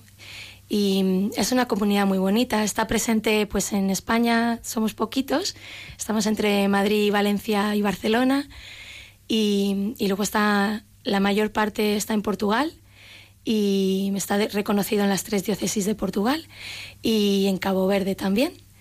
Y, y, bueno, somos una comunidad de unas 110 personas más o menos y es muy bonito porque es muy familiar, nos conocemos y, y se da también pues eh, lo de Pentecostés, ¿no? Es que hablan, hablamos todos un mismo lenguaje, ¿no? Y hablemos en portugués o en español, pues todos nos, nos entendemos bien, ¿no? Y nos ayuda pues a crecer. Sí, de hecho, eh, como, como curiosidad, eh, muchas eh, uno de los, nuestros puntos débiles no como matrimonio siempre siempre desde siempre ha sido la, la, comunicación no y es el más importante curiosamente no eh, pues gracias a Mambré también hemos aprendido eh, a cómo comunicarnos no eh, no movernos desde la sensibilidad sino bajar bien bien bien a, a la situación de cada uno, ¿no? Tratar de, de no solo de empatizar con el otro, sino de comprender qué me está sucediendo a mí, por qué esa palabra me ha herido tanto, por qué, por qué estoy reaccionando de esta forma desproporcionada, por qué para relativizar eso tan superficial ¿no? y ir al, a, lo profundo de la cuestión. ¿no? Y de esa forma la calidad de comunicación mejora considerablemente. Y luego nos ayuda mucho también a aterrizar el Evangelio, ¿no? Que a veces es como, madre mía, cómo voy a llegar hasta ahí. Y luego son cosas muy sencillas, ¿no? Entonces nos ayuda mucho también a bajar a la vida ordinaria, ¿no? Ahora el, el itinerario que estamos siguiendo es sobre la, sobre la oración, ¿no? la oración en el trabajo, la oración en las dificultades, la oración en las alegrías, la oración en la familia. Entonces ayuda mucho a, a centrar, a bajar y a decir, a ver, ¿dónde estoy? ¿Cómo puedo caminar? ¿Cómo puedo avanzar? Vamos a escuchar al, Papa. Esta semana hemos tenido oportunidad eh, en algunos medios de recoger sus palabras en este vídeo que vamos a compartir con los oyentes la ternura y la fidelidad. Ustedes están sobre el camino de esas mujeres que seguían a Jesús, en las buenas y en las malas. La mujer tiene ese gran tesoro de poder dar vida, de poder dar ternura, de poder dar paz y alegría. Hay un solo modelo para ustedes, María, la mujer de la fidelidad, la que no entendía lo que le pasaba pero obedeció, la que en cuanto supo que su prima necesitaba, se fue disparando, la Virgen de la Prontitud, la que se escapó y fue refugiada en un país extranjero para salvar la vida de su hijo. la que ayudó a crecer a su hijo, lo acompañó. Y cuando su hijo empezó a predicar, iba detrás de él. La que sufrió todo lo que le estaba pasando a ese chico. a ese muchacho grande. La que estaba al lado de ese hijo y le decía los problemas que había. Mira, no tienen vino. La que en el momento de la cruz estaba junto a él.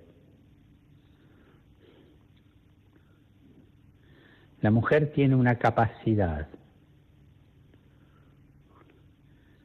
para dar vida y para dar ternura que no la tenemos los varones. Ustedes son mujeres de iglesia. ¿De iglesia? Del iglesia, no, no es el iglesia, es la iglesia. La iglesia es femenina, es como María. Ese es el lugar de ustedes. Hacer iglesia, conformar iglesia, estar junto a Jesús, dar ternura, acompañar, dejar crecer.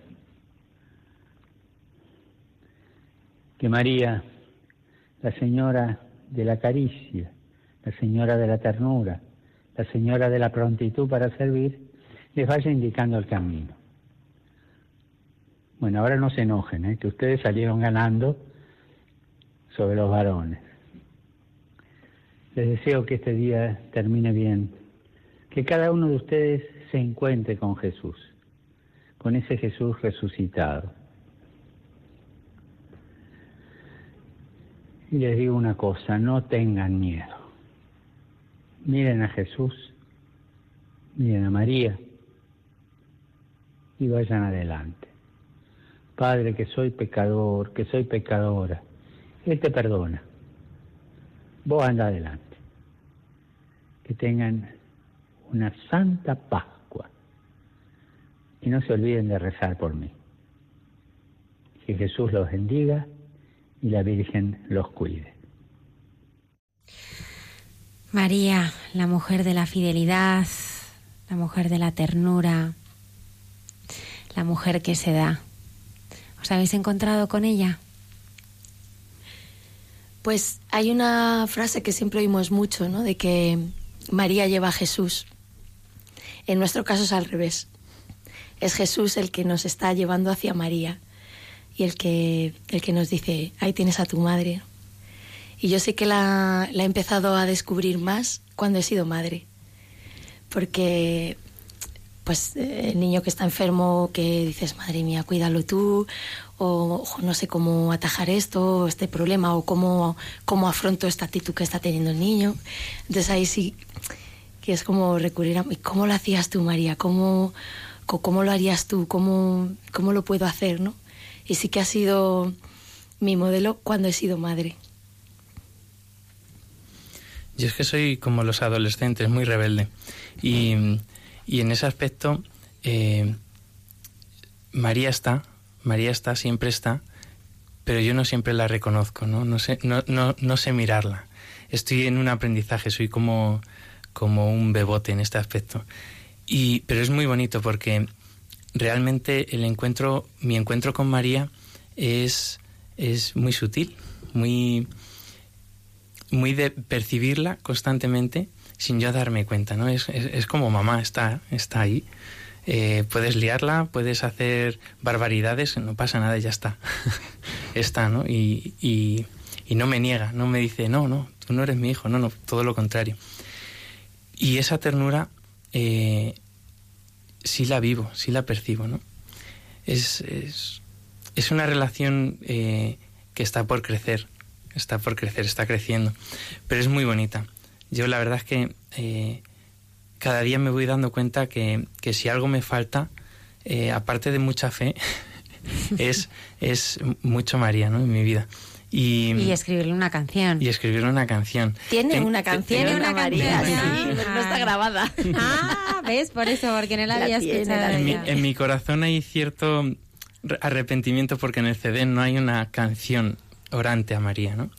Y, pero bueno, eh, también tiene que ser concedida, ¿no? Eh, las canciones son un regalo y, y tienen que ser concedido ese regalo, ¿no? Entonces, de momento, eh, ese regalo no, está, pero lo, lo, anhelo, anhelo hacer una, tengo una canción, pero anhelo grabarla, ¿no? Y, que la gente pueda disfrutar, ¿no? De, la madre. Arancha, Sergio, ya para terminar, ¿cómo transmitís eh, la fe a vuestros hijos? ¿Cómo, cómo le hacéis descubrir a, a ese Jesús que tanto, que tanto queréis y que os sostiene? Pues eh, con pequeñas pildoritas. bueno, con, con, los niños, eh, bueno, nosotros ya os he dicho antes que tocamos en, en, el coro parroquial, ¿no? Y yo he estado tocando embarazada de nueve meses ahí con los niños, con la guitarra y tal. Y, y bueno, actualmente estamos en el coro de, de la parroquia, llevamos el coro de una y los niños están allí. Y es muy gracioso porque de repente en casa se están lavando los dientes y empiezan Gloria a Dios en el cielo y es súper súper bonito no y súper tierno escucharles no o, pues cuando les enseñamos a rezar el Padre Nuestro la Ave María el Ángel de la Guarda a veces se despiertan es que estoy soñando cosas malas reza al Ángel de la Guarda que, que él te va a guardar que de los sueños tal pídeselo a Jesús dile que te acompañe y, bueno, es, es, como muy cotidiano para, para, ellos, ¿no? Tienen también pues el Jesucito de peluche y le dan mucho a las oraciones y es mm, que vean pues un poco pues un Jesús que está con nosotros siempre, ¿no? No es algo extraño o no, ahora toca rezar. Entonces este ratito que también lo tendrán que hacer, ¿no? Pero que ahora lo que intentamos transmitirles es que Jesús está en su día a día y, está con ellos, ¿no? Y, curiosamente Paula María es la que nos está llevando a María, ¿no? Ella va al colegio de Nuestra Señora allí en Valdemoro y tienen pues mucho amor a la Virgen, ¿no? Y, y, ella viene muchas veces cantando canciones a la Virgen. Y, Mamá, cantamos. Digo, venga, ¿qué cantamos? A la Virgen, a la Virgen. Y digo, vale, pues a la Virgen. Un poquito así. Lo has resumido muy bien. sí, luego eh, e-, ellos mismos nos sorprenden. Eh, porque nosotros no, forzamos, ¿no? Es verdad que eh, cuando estamos próximos a lo trascendental, el niño lo absorbe, los niños lo absorben como esponjas, ¿no? Y se dan cuenta de que, de que algo está pasando, aunque sus cabecitas no lo comprendan, pero da igual porque ellos, para ellos todo es un misterio, está todo por descubrir y, y asumen todo como verdad, ¿no? Y, es muy bonito, ¿no? Hasta el punto de, anécdotas con Josué, ¿no? Yendo en el coche y, estar amaneciendo, ¿no? Con, unos colores, unos tonos anaranjados o, rojizos y de repente decir, mamá, ¿y, ¿y, el cielo puede cambiar de color? Bueno, puede cambiar de color, azul. Dice, pues le voy a pedir a Dios que, mañana amanezca en color verde. Entonces, claro, con la, nos muestran eh, la, la, fe de los niños es esto, es la confianza plena en, que Dios hace y deshace, ¿no? Eh, que todo lo puede. Y esto para nosotros es un signo de que, de que ellos se están empapando de la realidad de Dios poco a poco, ¿no? Porque no, no lo ven como una locura, no lo ven como algo... Eh, no lo, lo viven simplemente, ¿no? Lo mm. Muchas gracias, Arancha y Sergio, por haber estado esta noche con nosotros compartiendo vuestro testimonio. Y, gracias eh, por haber sido fieles a esa llamada, a esa llamada a evangelizar a través de vuestra música, que es llevar al mismo Cristo, que recibís eh, rezando eh, y, y dándolo a otros, ¿no? Eh, habrá muchas personas que esta noche también escuchando diga, me da paz, encuentro el lugar en el que quiero estar. Gracias. Muchas gracias. Muchas gracias. Mi corazón te sueña, no te conoce. Entre qué manos dime, duerme la noche la música, la brisa, mi amor en. La infancia de mis ojos y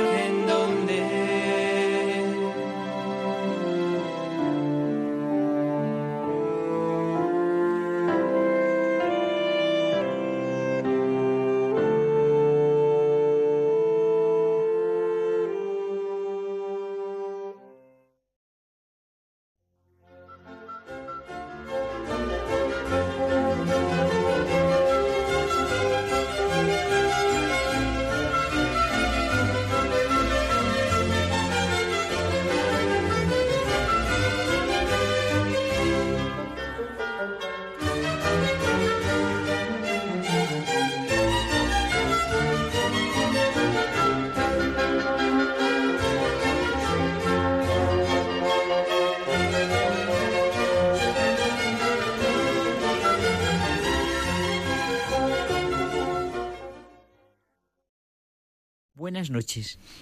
Claro, siempre digo lo mismo, pero es que así lo siento. Claro que hay mucha gente buena. Y ahora estamos en este momento de intimidad entre tú y yo, ¿verdad, José Manuel? Para hablar del trabajo, eso de hagamos al hombre Ah, nuestra imagen y trabajo. semejanza. ¿No te parece que es un día muy oportuno para hablar del trabajo? Oye, y qué importante y llena de sentido para nuestra vida es la fiesta de San José Obrero. Sabes, lo pienso a la luz de los relatos de la creación. Hagamos al hombre a nuestra imagen y semejanza, que domine los peces del mar, las aves del cielo, los ganados y reptiles de la tierra, y puso nombre a todo. A mí es que esto me suena es como si fuera toda la historia de la ciencia. Puso nombre a todo. Y nosotros lo vamos descubriendo. Eso es. Una consecuencia de la convicción judío-cristiana es que el hombre fue creado a imagen y semejanza de Dios. Y esta imagen y semejanza pues se centra en el trabajo. El trabajo dignifica al hombre. Desde el principio está llamado al trabajo. El trabajo lleva en sí un signo particular del hombre y de la humanidad. El signo de la persona activa en medio de una comunidad de personas. Este signo determina su característica interior y constituye, en cierto sentido, su misma naturaleza. Nos decía, creo que lo recuerda, San Juan Pablo II en su carta sobre el trabajo humano. Es verdad, Carmen, que el trabajo es una parte esencial eh, de la persona, ¿eh? pero debemos entender el trabajo en sentido amplio. Claro. No solo el remunerado. Ah, evidente. Sino aquel que, como tú dices, dignifica a la persona, Claro. la hace útil a sí misma y a los demás. Claro, su manera de ser es evidente.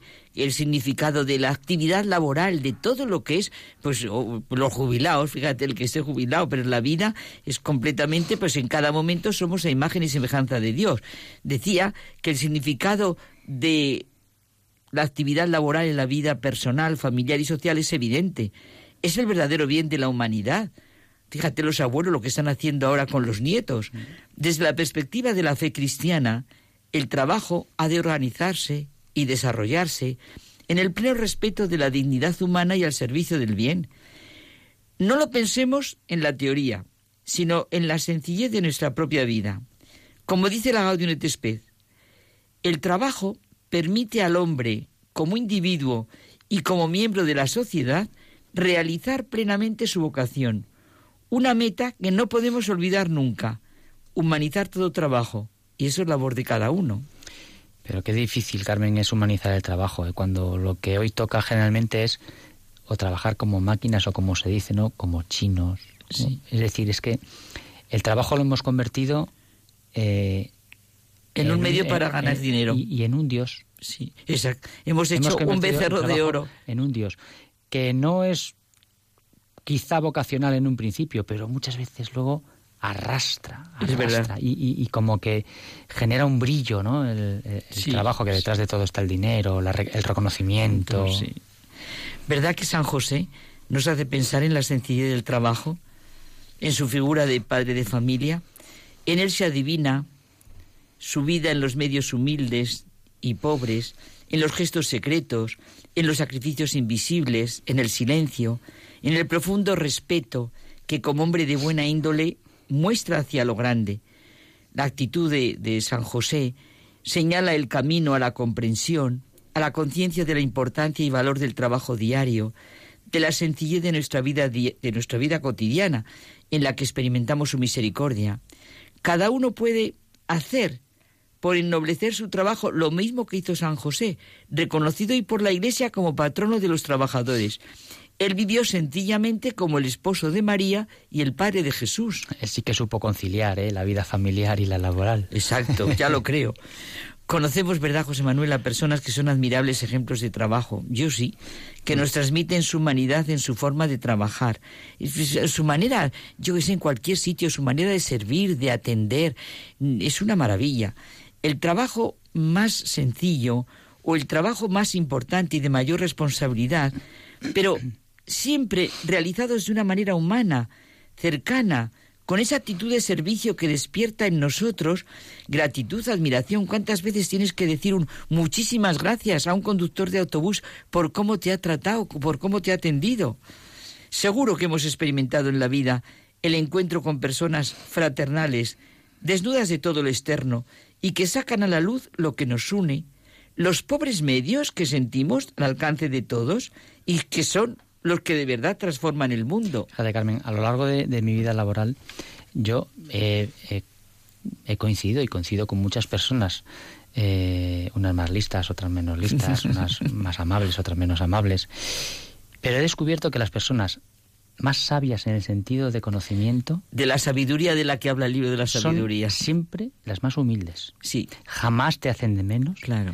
Y si descubren un, descubren un fallo eh, eh, en algo que tú has hecho, lo adornan de tal manera que su corrección parece una felicitación.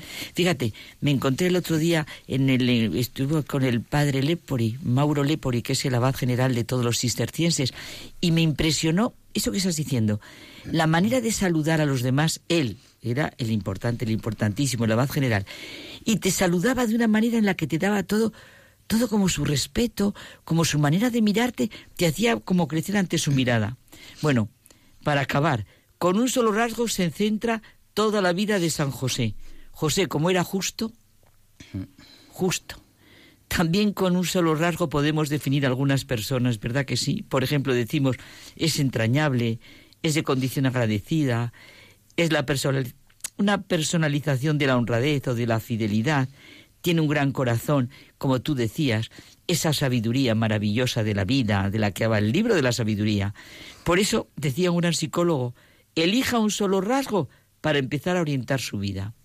Pues Disfrutemos del día. de- disfrutemos del día, de del trabajo del y del día. Buenas noches.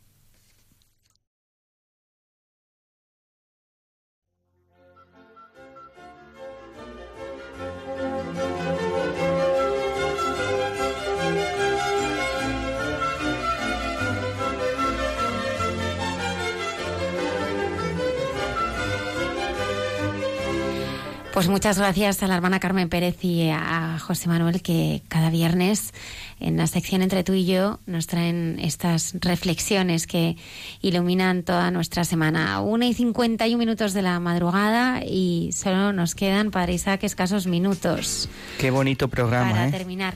Quiero que avances a los oyentes. Una de las protagonistas de eh, la semana que viene es eh, un testimonio de, de una mujer que eh, abortó, eh, pero con una experiencia de absoluta resurrección y lo va a compartir con los oyentes de este programa. Sí, ella se llama Marta Páramo y va a contarnos, pues, como bien has dicho Almudena, su, su testimonio y cómo ella ha vivido este acontecimiento. ¿no? Muchísimas gracias, Arancha y Sergio, por haber estado con, con todos los siguientes de Radio María. También agradecemos a, a César Vicid estas meditaciones y reflexiones y a vosotros, por supuesto, vuestra, vuestra música.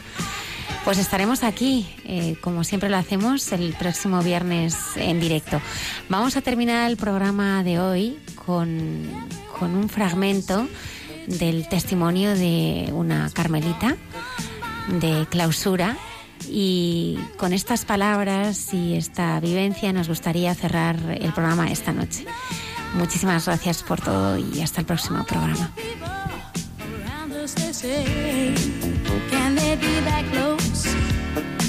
Just let me stay for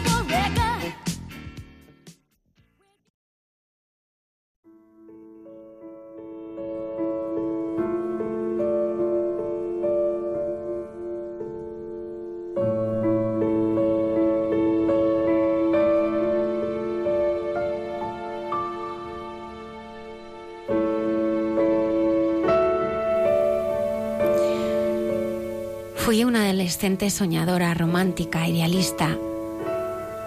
Ahora que contemplo aquella época al trasluz de mis 45 años, más hecha, más madura y más mujer, no puedo menos de sonreír, pues me doy cuenta de que todo aquello no era más que una búsqueda afanosa y continua de algo con que saciar todos mis deseos de amar y ser amada. Deseos que Dios imprimía en mi corazón ardiente y que no eran más que el principio de mi vocación.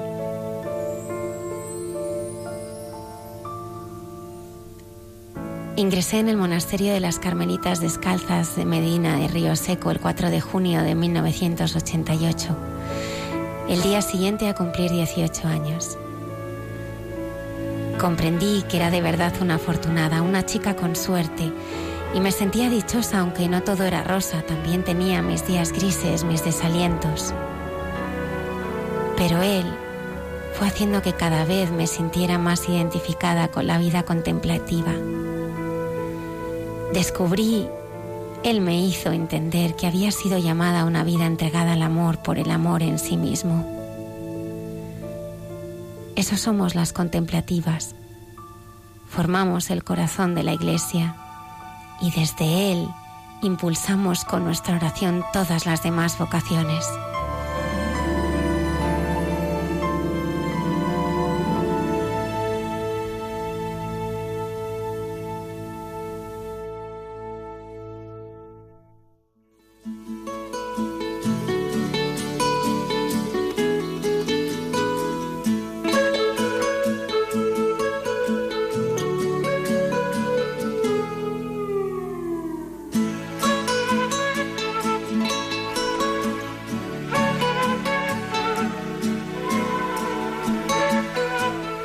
Así finaliza en Radio María. Hay mucha gente buena. Un programa dirigido por Almudena Delgado.